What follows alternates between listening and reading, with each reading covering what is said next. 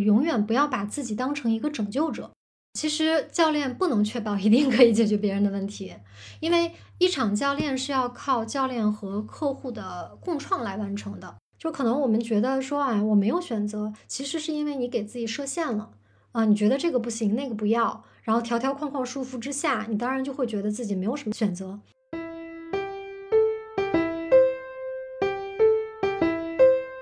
Hello，Hello，很高兴认识你，欢迎收听元宇宙。大家好，我是圆圆，欢迎大家关注播客同名微信公众号“元宇宙 Podcast”，会有每期内容的精华部分和一些推荐书影，还有关注我的小红书“小圆壮士”，会在上面发我的旅居日记。本期我们讨论的主题是人生教练，邀请到的嘉宾是我的朋友 Ruby。Hello，元宇宙的听友，大家好，我是 Ruby。我之前一直是在消费品行业外企做市场相关的工作，啊，包括个人护理、美妆、食品。嗯，二二年年底的时候，我裸辞开始 gap，也是在 gap 之后的探索阶段接触到了人生教练，并开始系统学习。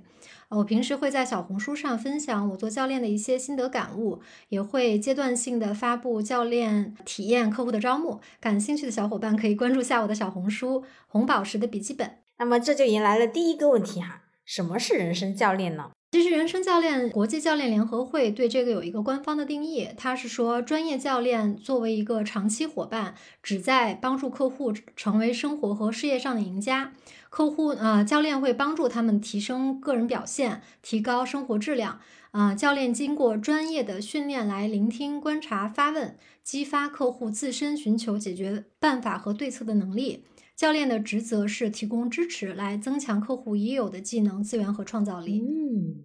你刚刚有说过往的经历，其实很长的一段时间是在做市场，这个这段时间大概有多长啊？我是哎呀，暴露年龄了，我是对，我是二零零九年开始工作的，所以到现在一直其中一直在都在做市场，那现在是已经二十五年，对不？十五年，十五年了哈。呃，我到二二年年底嘛，所以差不多工作的时长是十三年。是是是，明白。所以说你在工作了十多十余年以后，成为了一个人生教练，这个中间的这个转换是如何实现的？对对，是有报班的。那其实我成为人生教练也是有机缘巧合的部分吧，就是像是命命运推了我一把。其实最初知道“人生教练”这个词，我是。呃，也是听听播客的时候听到的，就是当时对话的嘉宾是做人生教练的。我第一次听到的时候还没有什么感觉，后来又有好几次在不同的播客里面听到，而且有一个共性是我听到的这几位教练刚好也都是有着还不错的背景履历，然后我就对人生教练产生了一些好奇。后来呢，又无意中我是读到了呃微软前中国区 CEO。吴世红女士的一本书叫《越过山丘：打破人生与事业的迷障》。其实我当时看这本书，我是被作者和书名吸引的。我并不知道这是一本跟教练相关的书，但看了之后，我才知道这是作者在啊事业受创、重度抑郁、人生走进无无解之局的时候，他接触到了人生教练，后来他自己又成为教练的一个经历。那再之后呢，有一个很重要的契机，是我去年六月份的时候参加了一个数字游民社区组织的一个共居的活动，其中有一个共居的朋友呢，他就是人生教练，这这也是我第一次在线下接触到真实的人生教练，对教练就有了一个更直观的了解。然后共居结束后回到家，我就开始主动去搜寻那个教练相关的资料。啊，并且也确认这是我自己兴趣和能力可以结合的方向，因为我对人有很多的好奇，啊，也比较擅长聆听和观察，喜欢这种一对一的和人交流，然后也喜欢人和人之间的能量传递。就是不管将来我是否会把这个教练作为长期呃长期的事业，就学习教练技术本身对我来说都会有很大的收获。呃，我的很多教练的同学在学习教练也是就是为了个人成长，他们并不是说为了做教练，其实就是为了个人成长，改善自己在职场啊、家庭里的关系。嗯，所以去年去年七月份的时候，我就开始了啊教教练的系统学习。目前我是已经完成了助理级认证教练所需的全部课程。接下来的话，在我的教练的时长啊累积够一百小时之后，我也会去申请认证考试。哦，你说的教练累计时长这个东西要怎么去判定呢？就是说它是有一个官方的机构，还是说嗯呃我你就凭借你自己和别人一些聊天，比如说我们聊了一个小时，然后你这样累积，嗯你这个自己提供嗯还是怎么的？对这个，其实这个呃记录是自己提供的。那我培训的机构，它也给我们提供了一个标准的模板，就是会记录我和客户沟通的这些基础信息，就比如说和什么客户，然后在什么时间，然后我们是是进行了一个呃一小时的或者多长时间的一个。呃，那个教练，然后这个累计够一百个小时之后，我未来再去申请那申请那个认证教练考试的时候，我是要提供这个记录的。然后这记录里面，其中有一项是我客户的一个呃，或者是邮箱，或者是他的电话之类的这种联系方式。然后国际教练那个呃联合会那边，他会提供抽查的方式。就比如说，呃，我打个比方，我我我我那里面提供说，我跟圆圆在今天有一个小时的教练的一个对话，那呃，我提供了圆圆的一个邮箱，那他有可能抽查到你的话，他就会给你发一个邮件说，Ruby 说有在今天在这一天跟你进行了一场教练的对谈，请问是否属实？然后大概会进行这样的一个抽查，来证明你是完成了这一百个小时的教练时时间的。嗯不过实话说，就是在中国哈，我也不知道别的地方，就是这种东西，如果想要造假，其实还蛮简单的，就一百个小时。嗯，对，对，对，说实话，其实造假是可以造的，但是因为它不是它这个认证考试，它不是说你有一个这个记录就 OK 了，它这个只是相当于像是一个你可以去参加这个认证的一个呃门槛。那除了提交，它是要求你在完成了，就比如我说的就是我们最初级的这个助理级，它是要求你完成了呃六十小时的一个培训以及一百小时教练实实践之后，你才有资格去参加这个认证。那但是参加认证的时候，你还有要做一个笔试，然后以及你一个完整的教练过程的一个录音。那所以其实我觉得，当然你可以去造这个假，但是你如果对自己的信能，那除非说你对自己的能力已经非常有信心了，你觉得我提供的这个录音是是可以通过的啊、但是但对我自己来说，首先我觉得。呃，我没有必要去造这个假，因为我每做的这一个小时是真真实实的我积累的我的经验。那我相信我真真正正的做够了这一百个小时，我去提交我的那个录音稿的时候，我也会呃真正的更加自嗯自信，更加有这个教练的能力。对，所以我我我觉得我们还是就是。相信说很多的教练，他们 应该也是会跟我的这个想法差不多，大家还是会真实的去让自己的能力真的呃达到了那个程度之后，再去申请申请这个嗯考试。之前关于人生教练这个话题，在听友群有征集一些问题哈，然后这边就有一个听友周周，嗯他就会想问说，人生教练入行有没有什么特定的要求？前期的学习、入门的时间以及费用大概是多少？然后我自己也有一个疑问，就是其实很多嗯事情它本身成为了一门生意，就比如说考研，它其实是养肥嗯了培训考研的人。那我会有担心说，比如说像人生教练，他是否也变成了一门培训的生意？就是说，比如说背后这个机构，它是一个公益、公立的还是私人的？嗯嗯，还有，那我先回答前面那个听友的嗯问题吧。呃，关于那个人生教练入行有没有什么特定的要求？那这个倒没有，其实。他因为其实你你或者说看这个怎么理解入行呢？那我现在还没有拿到证书，但是我认为我也是已经入了人生教练这个行的，对。嗯，对对，嗯，但是你如果说要把证书作为一个呃入行的一个定义的话，那还是有的。那最最初级的就是那个助理级的那个教练，就是我刚刚提到的，你要完成六十小时的培训，然后你要有一百小时的这个教练的一个实践，然后包括说还有啊十、个小时有那已经拿到就是大大师认证的这这些嗯督导。就是要有十个小时被他们辅导的这个呃记录，然后同时在之后你要参加笔试，然后提交这个口试的录音等等，嗯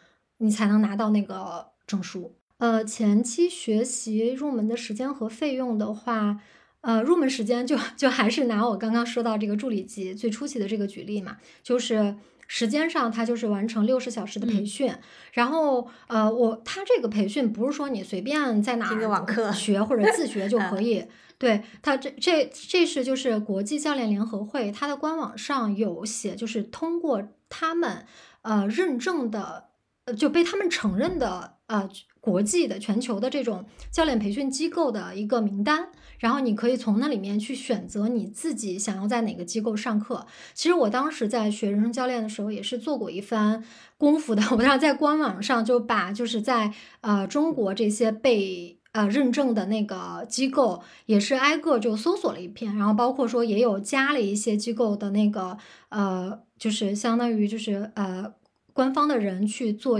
去做一些咨询。那我后来学习这家机构的话，就是我我可能整个综合方面，我觉得是比较适合我的。这家机构的话，我学完前期的那个助理级教练的这个课程，差不多是三个月的时间，然后费用的话是呃两万八。呃，也有的机构是集训式的，它就集训式的话，它就课程安排会比较集中，可能很快就能学完。嗯，对。然后另外就是说，那一百个小时的教练实践，这个就看个人的安排了，可能耗时大概是几个月不等。然后这个大概就是前期学习入门的一个时间和费用。其实说到人生教练这个词，我会想到最近有一个概念特别火，就叫身心灵嘛。还有就是你刚刚说到他的那个整个呃互动的模式，有有一点像咨询顾问，尤其是像心理咨询，他们之间有什么区别和联系吗？哦，确实是有很多客户都会把人生教练和咨询顾问、心理咨询混为混为一谈。那教练确实他也借助了就是这些传统行业的一些理论方法，包括心理学呀、商务咨询等等，但是他们还是存在明显的区别的。那咨询顾顾问的话，呃，通常他是某一个特定领域的专业人士，会帮助客户解决某个具体问题或者是特定的事件，负责呃。呃，咨询顾问是会负责提供建议和解决方法的，呃，但是教练他不需要是客户所在领域的专家，呃，他们和客户是肩并肩解决问题，教练是不会直接给建议和解决方案的，呃，而是利用客户已有的知识来引导客户自己寻找答案。那我觉得这个就很像心理咨询，哎，其实很多心理咨询也是这样子的。我知道，因为之前我的客户有既做来做过人生教练，也有做过心理咨询的。他给我的反馈是说，觉得可能在形式上有一定的相似性，但是他们关注的点是不一样的。就是心理咨询的话，它的重点是在于对过去发生的事的感受和体验，但是教练是以呃目标和激励客户向前为导向。那心理咨询是帮助失调的人变协调，教练是帮助协调的人变优秀。对，然后我其实其实因为这这三者之间的关系，有很多人问到，就是我自己也有之前有想过一个可能能更好的帮助大家去理解这三者区别的一个例子，就是我我拿这个减肥举个例子吧，像咨询顾问做的事情是给客户制定一个月瘦十斤的饮食和运动方案。那人生教练做的事情是，呃，客户已经有了这个方案了，但是执行起来很难坚持，可能是因为惰性，也可能是因为内驱力不足等等。那客户想知道坚持不下来的原因到底是什么，以及怎么才能坚持，那他就会找人生教练。那心理咨询做的事情是，啊，比如说。客户可能小时候在成长过程中总会被人说胖，然后会取难听的外号，被同学欺负。后来呢，开始用不健康的方法疯狂减肥。那这种可能就是需要借助于心理咨询了。你这个例子一目了然，就完全明白了。对对对，这里也有一个听友提问哈，栗子他会想问说，问的比较直接。嗯，栗子他会想问说，那这一行的话，他的收入大概是怎样的？然后他的收费标准又是什么呢？呃，其实这个收费标准是自己定的，因人而异。呃，通常来说的话，新手教练在初期的时候都是从呃公益、免费或者是随喜的这个阶段开始的。这个阶段的话是不以赚钱为目的，更重要的是验证自己的教练能力。在有了一定的教练经验后，呃，费用差不多会在一百到三百每小时不等。然后到了大师级，差不多一小时收费是可以到几千甚至上万块的。明白。哦，那我们嗯，外行人要怎么去甄别一个人生教练是否合格呢？我们可以要，比如说像你说他有那个证书，我们可以要求去看他的这些资质证书嘛？那如果他没有证书的话，我又是否可以用别的渠道去相信他呢？嗯，对。对，那个像前面提到有证书嘛，但是也不是说必须有了证书的教练才是合格的，因为其实刚刚前面也提到，首先即使是最初级的助理级认证教练，你也需要先积累一百小时的教练实践之后，才有资格去参加认证考试。也就是说，你前一百个小时肯定都是没有证书的。其次的话，呃，这个因为呃目前人生教练分了三级，就是助理级、专业级和大师级。啊，有的人也不是说你一定要从助理级开始考。有的人他会越过这个助理级，就直接去申请，就是专业级的教练认证。这个级别他是要求积累五百小时的教练经验，所以有些人他可能已经有了两三百小时的教练教练时长，经验已经很丰富了，但是他还没有证书。那所以撇开这个证书的话，另外一个比较简单的一个甄别方法是。呃，你可以去问这位教练他的一个累计教练时长。另外，呃，如果是从小红书等社交平台平台搜索到的教练，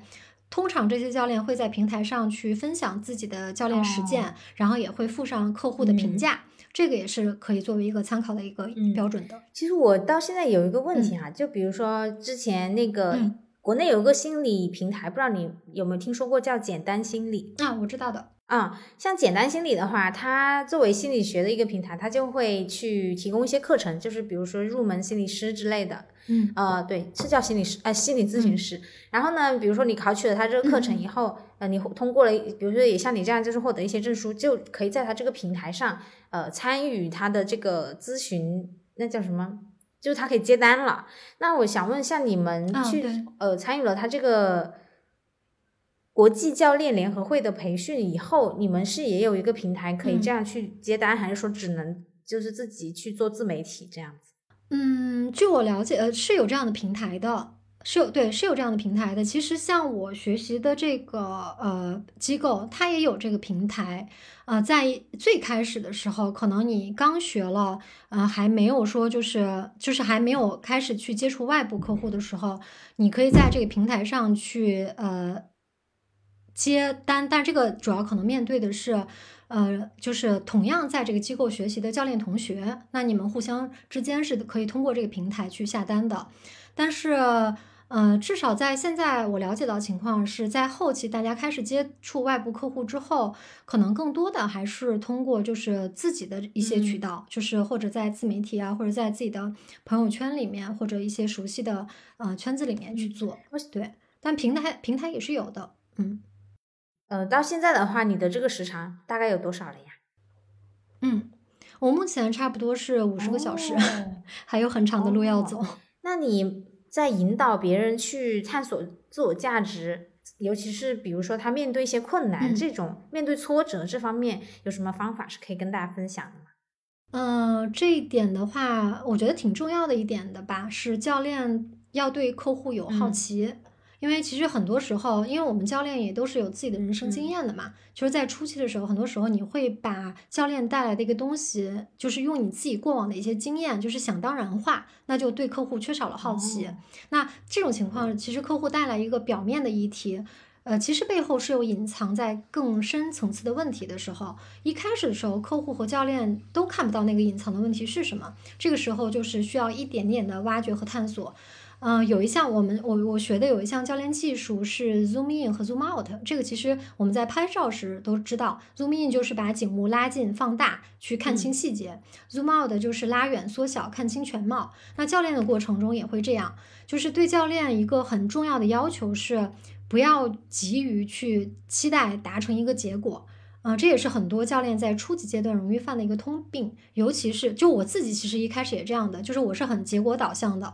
我会认为一场约谈，我要尽快达成客户想要的目标，这才是最重要的。所以当客户一开始啊，他描述说我今天想要探索的议题是什么，以及我期待这场约谈之后可以达成一个什么样的目标，那我就容易把它当成了这就是这个客户真正的目标了。那就没有做进一步的核实和探索后，就围绕客户的这个初始目标去教练。有时候呢，其实也是能取得一个成果的，但可能客户会觉得好像还少了点什么。其实就像是牙疼，一颗牙它已经坏掉了，你吃药呢可以缓解一时的疼痛，但是还是会复发。只有当你把这颗蛀牙拔掉，才能根根本上止痛止痛。就是很多很多客户，目前我接触的这些客户吧，其实很多可能都有你说的这样的问题。那除了前面可能说到的去倾听，然后去去去呃呃，就是比较中正的中正的去给到一些反馈之外，如果是客户现在一个比较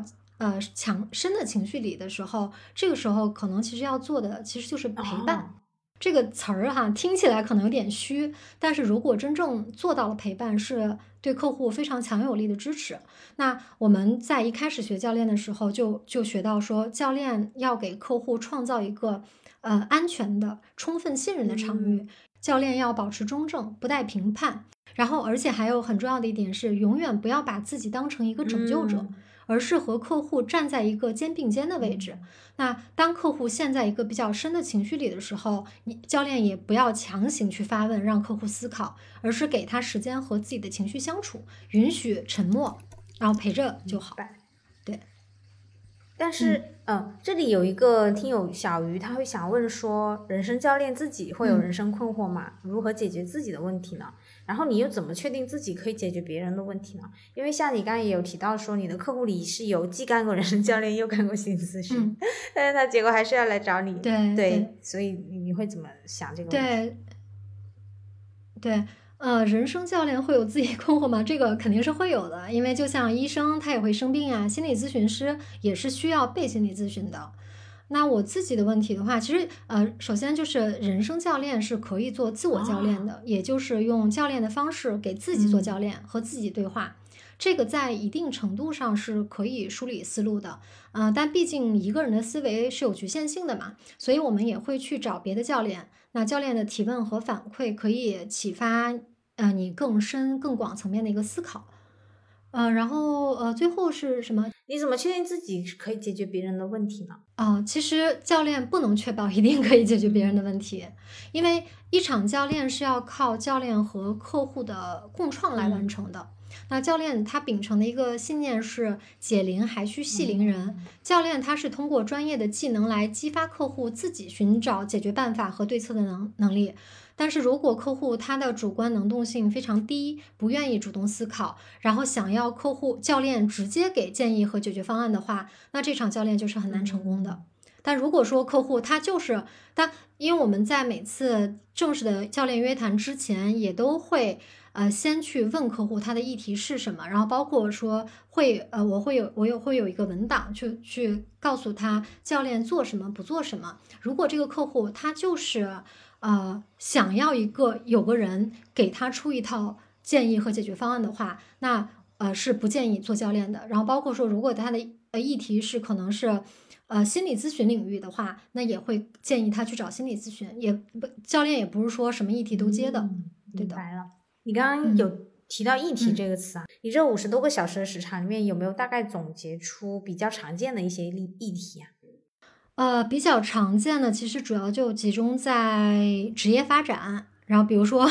遇到瓶颈了，寻求突破，然后个人成长，比如说不自信啦、完美主义啦，还有就是家庭关系，可能亲戚的、婆媳的、夫妻关系这样子。嗯，像像你说到这个职业发展，它会不会涉及到一些很专业的东西？因为像你说你要做的是。去激发这个对方他自己原来的想法，或者是说你要鼓励他往前走，那这里会不会涉及一个专业性的问题？比如说一个码农，他来问你，啊，他这个要怎么办？但是如果你对这方面一无所知的话，要怎么进行下去呢？嗯，这个就是因为前面有提到，教练他是通过这种聆听和提问的方式，来利用客户自己已有的技能来。呃，激发他的创造力。所以其实虽然说我不懂这个他的专业领域，但是客户自己是这个专业领域的专家呀。他可能只是在他缺的不是这个专业的技能，他可能只是在思维上被呃在某一点被卡住了。那教练帮助的是他跨帮助的呃是客呃让客户跨越这个思维的障碍，但是客户利用他自己的专专业技能会解决这些这些问题。那我们刚刚聊的是关于人生教练这个概念哈，就和其他比较类类似的概念进行了一些辨析。这里也有一个听友金，他会想问你有没有给 LGBT 人群做过咨询？性少数群体遇到心理困境，能从人生教练这里寻求到帮助吗？哎，我客户中还的确是有 LGBT，但是但是议题不是和这个相关的。嗯，其实关于是否能从教练这里寻求帮助，还是得看具体的议题是什么。因为呃，如果不是严重的心理创伤，需要心理咨询师的议题的话，那呃大概率还是可以跟教练去沟通的。嗯，明白。陶子墨他会想问说，你是主要通过什么渠道获客？然后目前的客户群是否稳定？啊，我目前主要就是通过小红书，呃，不算稳定，因为。我觉我我自己分析原因吧，我觉得人生教练在国内还是比较小众的一个领域。一般来说，在小红书上是靠就是有需求的客户，他主动搜索，呃，才可能会看到你的就是呃相关的笔记，然后才才会来做进一步的咨询。就是笔记的自然流量是不高的。对，明白。嗯，那。呃，也也有一段时间了哈，然后包括不光是你自己做的，然后像你说也经常和同行交流哈，有没有遇到过一些印象比较深刻的可以分享的案例？我跟同行倒是没有沟通这个案例，因为就是这个我们跟客户就是这个一呃。隐私这点还是非常非常重要的，所以我们不会说跟别的教练同行去分享说，哎，我的客户有一个什么样的案例，是不会这样子的。那我自己的话，其实啊，说实话，我没有说让我尤其印象深刻的案例，因为呃，前面有提到嘛，我目前来说，大部分。呃，也可能因为我目前的教练时长还没有那么长，可能样本量不够那么的丰富嘛。我们目前大部分来说都是呃职业发展和个人成长类的，它是有一呃有一定的普遍性的，所以可能具体的案例上，我觉得没有特别的让我因为它很特殊让我印象深刻。嗯，但是哎，我可以分享一个，就是有个客户他的反馈还是挺触动我的。呃，通常来说，就是一一场教练结束后，我会邀请客户做一个简单的反馈，就是关于这场教练对话的感受，以及你自己的一个行动计划。那通过这个反馈的形式，让客户再次去进行梳理。一般来说，客户发给我反馈之后，也就结束了。然后有一个客户，他是发给我反馈之后，过了两天又来找我，然后跟我讲了他行动计划的进展。他已经按照就是当时他反馈给我的那个计划，已经把第一步完成了。这点还就是让我挺感动的。其实我当时在小红书上也有分享这个故事，就是也有被激励到。一方面是感受到了客户的信任吧，另外同时也是更坚定的感受到了，呃，做教练的价值。他真的不只是在思想层面可以影响客户，也会真真切切的影响到他的行动。对这个让我印象还挺深刻的。好的，好的。嗯那这里的话插播一条，给大家争取到福利哈，就是本期播客评论点赞前两名的朋友可以免费体验一场嘉宾的教练，欢迎大家多多评论，以及以及后续呢，如果是元宇宙的听众去小红书找嘉宾预约教练的话，在私信报元宇宙，费用可以打九折。好的，好的，谢谢元宇宙这个平台，然后也期待跟元宇宙的听友有更多的链接吧。嗯。嗯嗯，Ruby，你接触就你正式在做人生教练，然后接触客户大概是有半年的时间了。啊，你自己会怎么去看待这个职业呢？因为像你刚才也说，就是你会有意识的让自己不要进入一个拯救者的角色，但是根据我自己的个人经验，因为我是没有接触过人生教练哈，但是之前会有接类似接触过心理咨询这样的一些辅导。其实我自己会经常，我不知道为什么我老会共情别人哈，我就会带入对方的角色，我就会想，他现在说的话其实对我的影响是非常非常大的。因为当我需要去找一个心理咨询，或者是我要去找人生教练的时候，基本上可能是我自己觉得，呃，我已经到了一个极大的难关，然后我没有办法从我周围的人那里获取比较专业的意见，这个时候我才会做这件事情。那么这个时候，我就会把对方当成一个非常专业的一个角色，然后他说出来的每一句话对我的影响都是巨大的。嗯，那像你自己作为人生教练哈，你会不会觉得说，其实你的每次教练都会直接影响别人的人生选择？那你会不会因此有心理压力呢？而且还有一个事情是，像比如说，呃，我自己去找别人做这样的辅导的时候，我可能是有相当大的一个情绪在的，这个情绪它。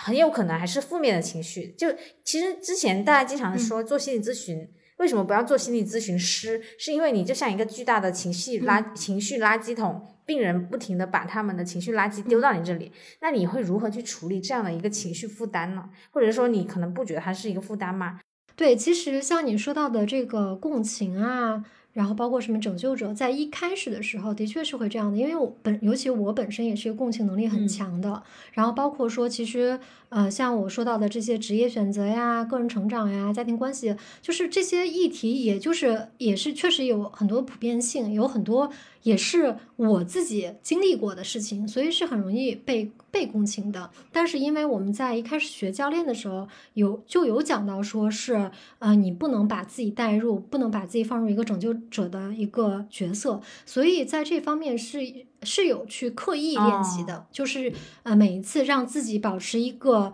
就是清空的一个状态，就是来来来听客户说说什么，然后包括说，其实我前面也也有提到说嘛，教练你不要用自己的经验想当然，就是即使客户的这个经历跟你哪怕一模一样，你不能按照你过去的经历想当然然的认为客户。的思路应该是这样子的，或者应该怎么样去解决？你你就是要你就是要是呃把它当成一个完全未知的，你对客户的情况一无所知，你每一个信息都要通过你对好客户的好奇去提问，然后再让客户来回答你，然后你们再把这个对话进行下去。所以，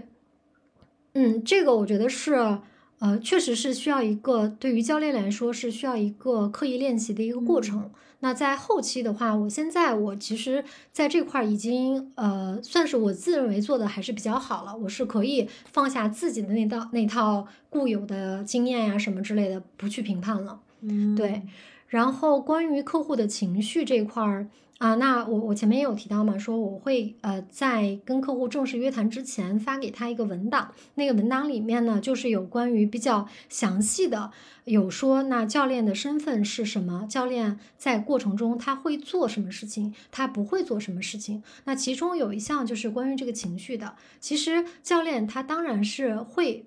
呃，就是客。会接收一部分客户的情绪，这个是很正常的。包括说前面我们也提到，当客户他陷在很深的情绪里的时候，教练也是会陪伴着他，让他呃给他时间，让他跟他自己的情绪相相处，再从自己的情绪里走出来。但是如果客户他是有非常强的一个负面情绪，比如说他就全程就是在吐槽，甚至通过这种负面的情绪可能会迁怒于呃教练的话，那这种。这种情绪教练是不接收的，这一点是有在那个教练合约里面也有写明。那呃，这个是确呃，就是确确确保是需要让客户提前去看的。当然，有时候客户看了之后，他可能在过程中也不能就是很好的遵守，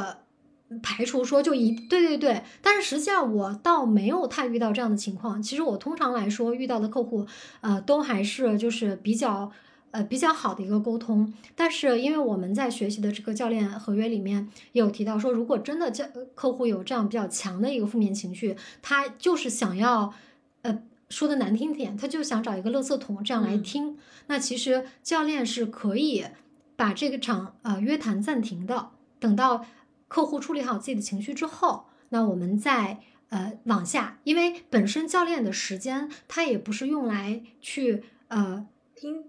单方面的倾听苦水的，对对对，嗯，对。然后还有你，你刚刚前面好像有提到说，教练会不会在就是能不能解决客户的问题上有比较大的心理负担，对吗？你你是有问这样一个问题吗？对，因为你直接影响了对方的人生选择这件事情，嗯，或者对你会不会这样认为？对。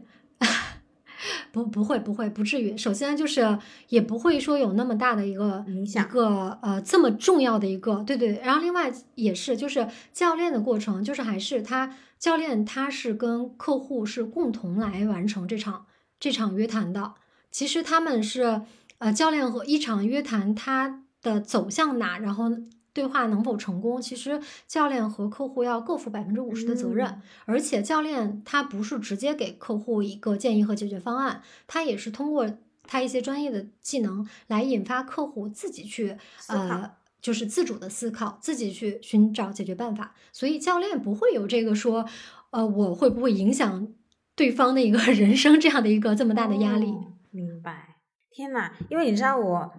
有时候别人来问我关于某件事的建议，我都很担心 影响他人生。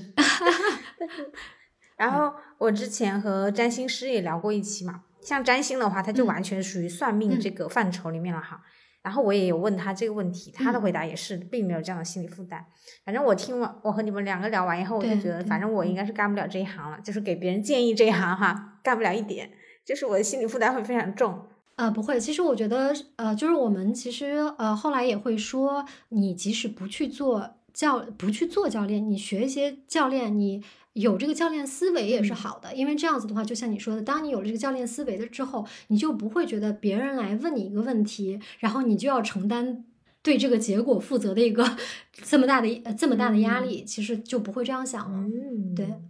因为每个人都是成熟的个体嘛，他应该对自己的一个选择负责。嗯嗯 嗯，好吧。那你自己嗯觉得，就是在做人生教练的过程中哈，你自己有没有什么收获呢？比如说，包括像你说认知上啊，嗯、嗯各种方面。啊、我觉得比较明显的，首先是个人软技能的提升吧，因为呃，教练的过程的话，就是我们有如果用四个词简单的呃概括，就是聆听、观察、提问和反馈。那这个过程中呢，也至少会呃锻炼到四种软技能，一个是专注力，因为客户的话语就是常常会包含大量的发散的信息，哦有些是对解决问题有用的，有些是没有用的。那教练必须是足够的呃专注，才能提取到关键的信息。嗯呃，第二的话是觉察力，就是教练他不仅要听客户语言类的回答，也要去关注非语言类的反应，比如说语气啊、神情啊、情绪啊，就解决问题的关键有时候会呃暗暗藏在这些非语言类的反应里，哦所以教练的觉察力也是非常重要的。然后第三的话是思考能力，因为在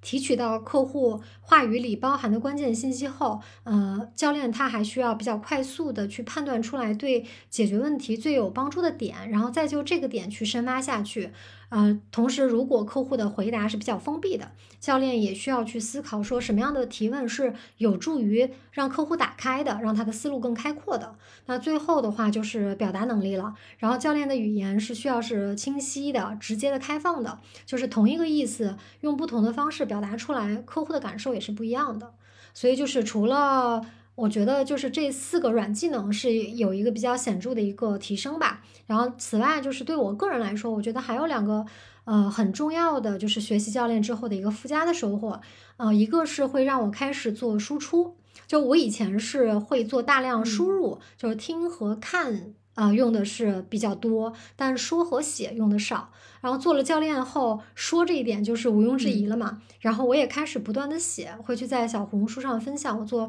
教练的心得感受，以及一些呃个人思考。然后那输出又会倒逼输入，就这是一个正向循环的过程。第二个附加收获是，也让我看到了更多的可能性，因为接触的客户他们来自各行各业、不同的背景、不同的议题，也让我拥有了更开阔的眼界和更呃开放包容的心态。有时候我也能从客户的案例中去反观自己，发现呃我也有同样的自自我设限，然后而打破这个枷锁之后，就可以看到更多的可能性了。嗯对，这也是我的一些收获吧，学教练的收获。嗯还有一个老生常谈的问题哈，我经常会拿出来问嘉宾，就是那因为做的也是人生教练嘛，会想问你关于人生的意义这件事情，你的认知有没有发生改变？这个话题确实挺大的。我的认知，嗯，是有改变的。其实我是就是典型的在好学生思维的规训下成长起来的。就是现在不是很流行一句话叫“呃，嗯人生是旷野，不是轨道”嘛。嗯、以前我就是一直生活在轨道里，有一个既定的目标，嗯、好好学习，考个好学校，好好工作，升职加薪，然后在一线城市靠自己的努力站稳嗯脚跟。就是一直是在做打引号的别人家的孩子。以前我觉得，嗯、这就是人生的意义。然后，其实我的这个认知的改变，呃，倒不是说在做了人生教练之后改变的，更多的是因为我裸辞后 gap 的这一年来吧，我不断的在做自我探索，然后去做嗯以前没有时间做的事情，去也去不同的地方旅居，然后有跟不同年龄、背景、职业的人生活在一起，也去不断的呃拓宽自己的意识边界。嗯、我发现就是人生的活法有很多，人在很多时候都是有有选择的。就可能我们觉得说，哎，我没有选择，其嗯实是因为你给自己设限了。啊，你觉得这个不行，那个不要，然后条条框框束缚之下，你当然就会觉得自己没有什么选择选择。现在骂我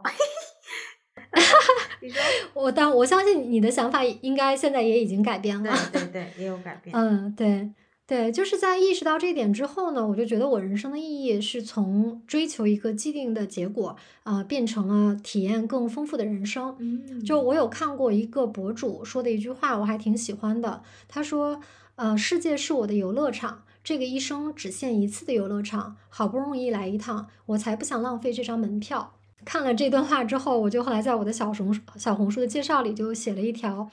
呃，做人生体验派，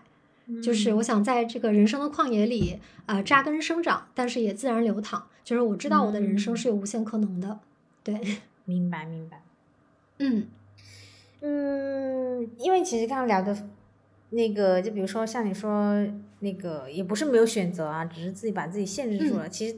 对于我现在来说，因为我也是微微，我也是有一些困境，然后微微有一些焦虑哈，就就是就是辞职，然后找工作这事情嘛，然后也有和不同人聊啊，他们就会说，就是呃，工作是一定找得到的，只是它不一定符合你的想象这个事情。嗯，但是我听你讲，我能明白那个道理。然后之前和别人聊，嗯，像我上一上一期朋友，他就是。他把他的他之前在大厂工作，然后后来他找工作的时候是调整了方向，就是基本上没有再看大厂的机会，这样是可以很快找到工作。但这个东西就是他说起来容易啊，因为我也是在像你说的那种规训下成长起来的所谓的好学生，但他做起来确实很难，就是你要去说呃马上的从这个规训里面自拔出来，而且像你说体面的工作，然后高稳定的高薪这这样的生活。嗯，也也其实也不能说它是一种坏生活哈。我我因为我已经经历过旅居以后，其实我不得不承认这，这其实也是一种比较舒适的一种生活状态。所以我现在也是一个比较迷茫的阶段。就是这些道理听起来是可以理解的，但是你真正去做的话，又发现还是有一定的差距。嗯，我自己觉得可能是火候没到吧。我觉得是不是因为你实在是工作了太长时间，已经工作十几年了，然后又有足够的积蓄，然后呃，就是它不会影响到，就你现在做人生教练这件事情，它其实不会影响到你的生活质量。我感觉好像我现在这个状态和做人生教练倒是没有什么直接的关系。就是你想要去旷野里体验它，但是这件事情它其实没有降低你之前的一个生活质量，对不对？嗯。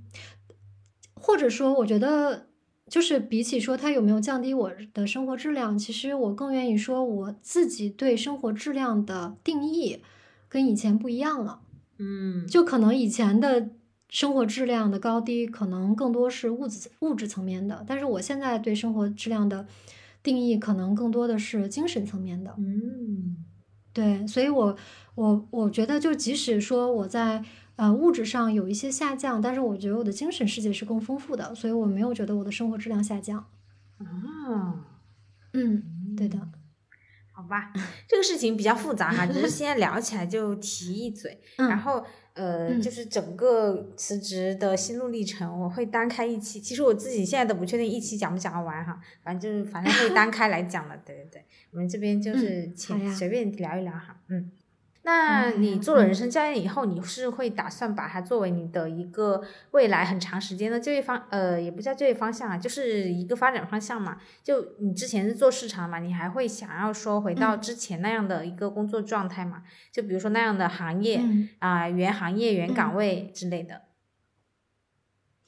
嗯，我其实不会把教练称作是我的工作，就是我可能说的有点。大就是我我我会想要把教练定义为我的事业，我觉得这是目前为止，我觉得这的确是我很感兴趣的一个东西。我觉得就是呃，未来也是我长期想去做下去的。但是它我做这个东西更多的是因为我喜欢，我喜欢做这个，我喜欢人和人之间的沟通，人和人之间的这种能量能量的传递。然后我也喜欢说，当我真的能帮助到别人，别人给到我的反馈让我觉得非常的有呃有价值，就是。是我，我可能他更多的带给我的是这方面的一个东西，而不是说我通过做教练赚了多少钱。那我自己的话，其实因为我以前一直是在消费品行业做呃营销策划相关的工作嘛，我我对我这个工作倒还是蛮喜欢的，就是而且我其实目前也是一个随时可以回归职场的一个状态，呃，只是说重回职场的话，我不会再用一个预设框住自己，好像说还是要延续以前的那条路的话，我不会用这样一个预设框住自己。对我来说，就是做有意义的事情是更更重要的，所以在行业和岗位上，我就没有那么多的局限了。嗯，那你会为自己的这段 gap 设置期限吗？呃，没有哎，我其实没有给自己 gap 设限啊的，对对，因为我不想为了工作而工作，就一旦我给自己设定一个期限，好像我到那个到那个时间一到，我就必须为了工作而工作了，嗯，就是我不想这样子。但是我目前我的状态是随时可以回归职场，如果有合适的好的机会的话，我是可以随时去去上班的。对。到最后，其实我想分享一段，也是我在听播客的听播客时候听到的一段话，就是我挺喜欢的，也送给元宇宙的听友吧。呃，这段话是，嗯，未来无人知晓，但我愿意放手，愿意纵身一跃，愿意去去冒险，愿意相信自己的身体和心，愿意在场去体验、去经历、去把自己变得更加丰盈、专注和放松。最终，我允许万事万物穿过自己。嗯，明白。你你念这个，我就觉得特别像那种冥想会配的文字，你知道吗？呃，可能也能一定程度上能代表我裸辞 gap，然后包括技术教练这段时间的一些心绪吧。我觉得还是比较比较比较呃类似的。嗯，最近有个朋友给我分享一个视频，就大概意思就是关于二零二四年的一些行业还有什么风向之类的预测哈。它里面最后的结尾部分，我觉得是有给我一些力量的。它有一个论点，他说，也许我们就是过过几年或者十几年再回头看二零二四年，会发现它是一个个人公司崛起的元年。就是说你在现在这样的时候，就是大环境不景气的时候，来做一个个人的 IP，不管你这个 IP 它是一个泛指啊，它不是说你真的要去，比如说成为像罗永浩或者董宇辉这样的人物，就是说，比如说你做一个自己的公司，或者是。你有一个自己的事情在做，这个事情就比如说像你现在自己在做一个人生教练，这个事情它是由你一个人完全掌控和主导的。就比如说我现在在做我的播客，然后还有各种各样其其其他的事情啊，它不一定是一件大事，它不不是说啊我一定要去开一家店或者是怎么样啊啊我那个怎么怎么样我才是一个个人的公司。也许你现在在做的这件事情呢，它就是一个。很有力量的事情，就是我们可能回头来看，会发现，在这一年或者是最近这几年，可能像我们这样的人会越来越多。然后，它对于我们个体而言，也是一个很重要的机会，就是我们可能不再是像以前那样的一个集体化的一个协作的这种呃形式才是最好的形式了。呃，也许就是这样子单打独斗，然后我们自己去做一些自己的小事情，它反而会是未来主要的一个发展方向。他有这么一个论点哈，哦，不然他对不对吧？反正挺能宽慰失业的现在的我。对，其实这个我还是挺认可的，因为我也有看到过这个呃这个观点，就是我之前有看一本书叫呃《百岁人生》，嗯，它的意思就是说，因为现在人的寿命都越来越长了嘛，那未来可能人活到一百岁是很很很可能的。他其中就提到了一个说，未来会是一个呃超级个体时代。就像你刚刚说的这个，然后包括说就是呃，就是很火的那个畅销书《纳瓦尔宝典》，在 B 站上有一有一个采访那个纳纳瓦尔的一个访谈，嗯，然后纳瓦尔里面就也有表达过类似的观点，就是说还是我们要去未来可能呃都是未来可能就是更多的是小公司化，然后个人化，所以就是你做个人的那个 IP 还是挺重要的，对。就像之前流行所谓的斜杠青年啊，他也就是说鼓励你在正职之外要做一些副业。然后现在这个趋势，它的意思我觉得更偏重于说你要专精于某一件事情，然后这件事情是你所喜欢的，然后你愿意去投入的。嗯，很高兴我们都在做这样的事情。是的，是的，又把自己夸了一遍。好的，那我们本期内容就到这里。说出来就好了，希望这一期内容有给到你一点点安慰。欢迎大家一起进群聊天，还有记得本期的一个福利，就是本期播客评论点赞前两名的朋友可以免费体验一场嘉宾的咨询哦。欢迎大家多多评论，然后后续如果是元宇宙的听众，去嘉宾的小红书。红宝石的笔记本。预约的话，私信报元宇宙可以打九折哈。那我们下期再见，拜拜。